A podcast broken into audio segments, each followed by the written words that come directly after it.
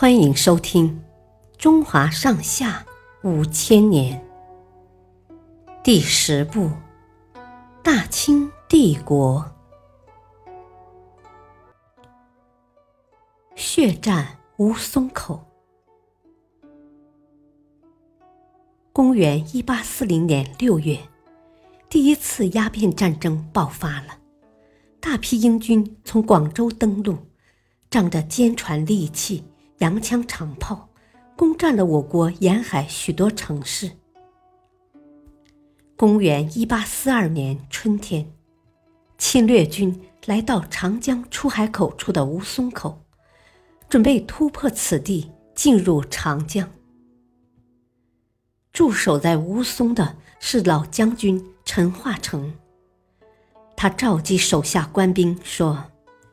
吴淞口的东西两座炮台要密切配合，只要打得敌人顾不了两头，我们就能取胜。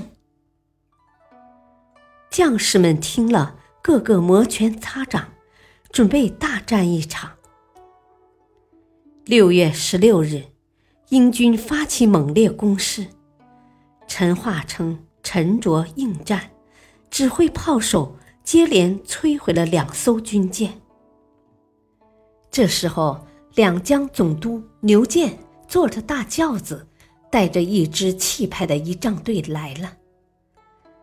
他听说陈化成打了胜仗，就急着跑来抢功。没想到英军马上对准他的仪仗队连开几炮，牛建吓得跌出轿子，连滚带爬的跑了。守东炮台的指挥官。受到影响，也跟着跑掉了。英军见那儿无人指挥，一阵猛攻，占领了东炮台。守在西炮台的陈化成看到这一切，气愤至极，但仍然继续指挥炮手开炮。战斗越来越激烈，英军步步逼近。将士们的鲜血染红了战场，陈化成也身中数弹，终因伤势过重，牺牲在了炮台上。吴淞口失守，英军长驱直入，攻陷了上海、镇江等地。吴淞口战役虽然失败了。